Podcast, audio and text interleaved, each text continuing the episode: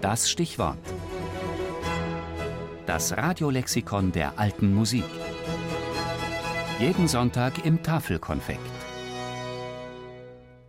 Trecento, das.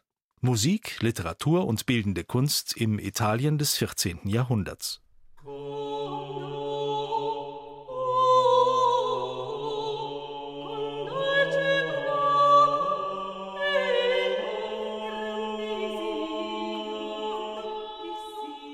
Con dolce brama e con grandissio.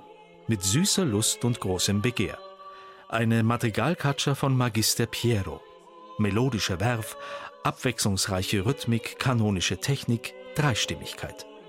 Italienische Musik des späten Mittelalters. Musik des Trecento.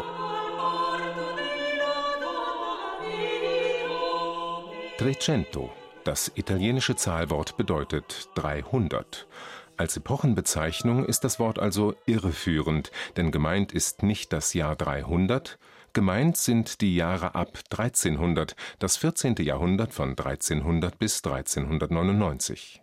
Während die italienische Musik im Jahrhundert zuvor noch von der einstimmigen Lauda geprägt war, kommt es im Trecento, in etwa zeitgleich zur französischen Ars Nova, zu einer reichen und vielfältigen Entwicklung mehrstimmiger Gattungen der weltlichen Musik.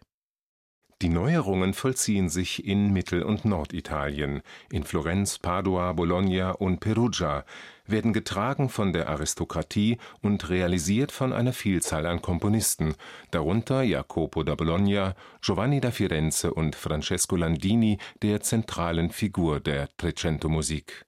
Theoretisch fundiert wird die Praxis durch Musiktheoretiker wie Marcetto da Padova und Prostozimus de Beldemandis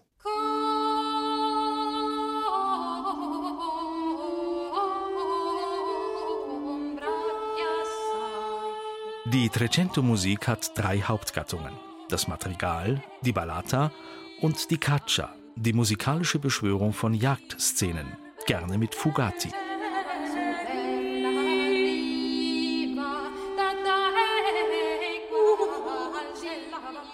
In der italienischen Literatur war der Trecento-Musik die große Blütezeit des Dolce Stile Nuovo vorausgegangen ein Stil, dessen Lyrik die Umsetzung in musikalischen Formen geradezu suchte, so in der zumeist zweistimmigen Ballata.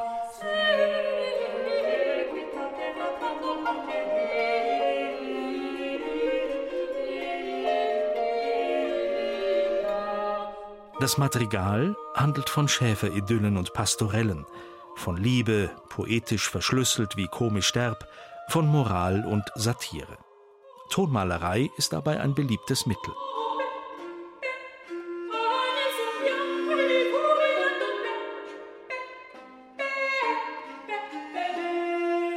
Die Entwicklung der drei Hauptgattungen des Trecento, Madrigal, Ballata und Caccia, geht Hand in Hand mit der Ausbildung einer eigenständigen Notation im charakteristischen Sechsliniensystem und der Entstehung einer hohen Stimm- und Gesangskultur inklusive einer reichen Improvisationskunst der Sänger und Instrumentalisten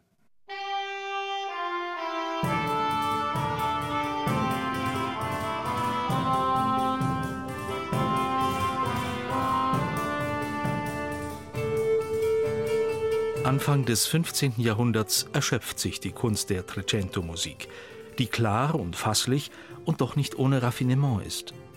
Nach der Rückkehr des Papstes und seiner Kapelle aus Avignon nach Rom werden bevorzugt komplexe Formen und Techniken der französischen Ars Nova adaptiert. Später verbreiten sich zudem neue volkstümliche Formen. Und schließlich gerät auch Italien unter den Einfluss des neuen Stils der franco-flämischen Schule. Der Weg vom Trecento in die Renaissance war gewiesen.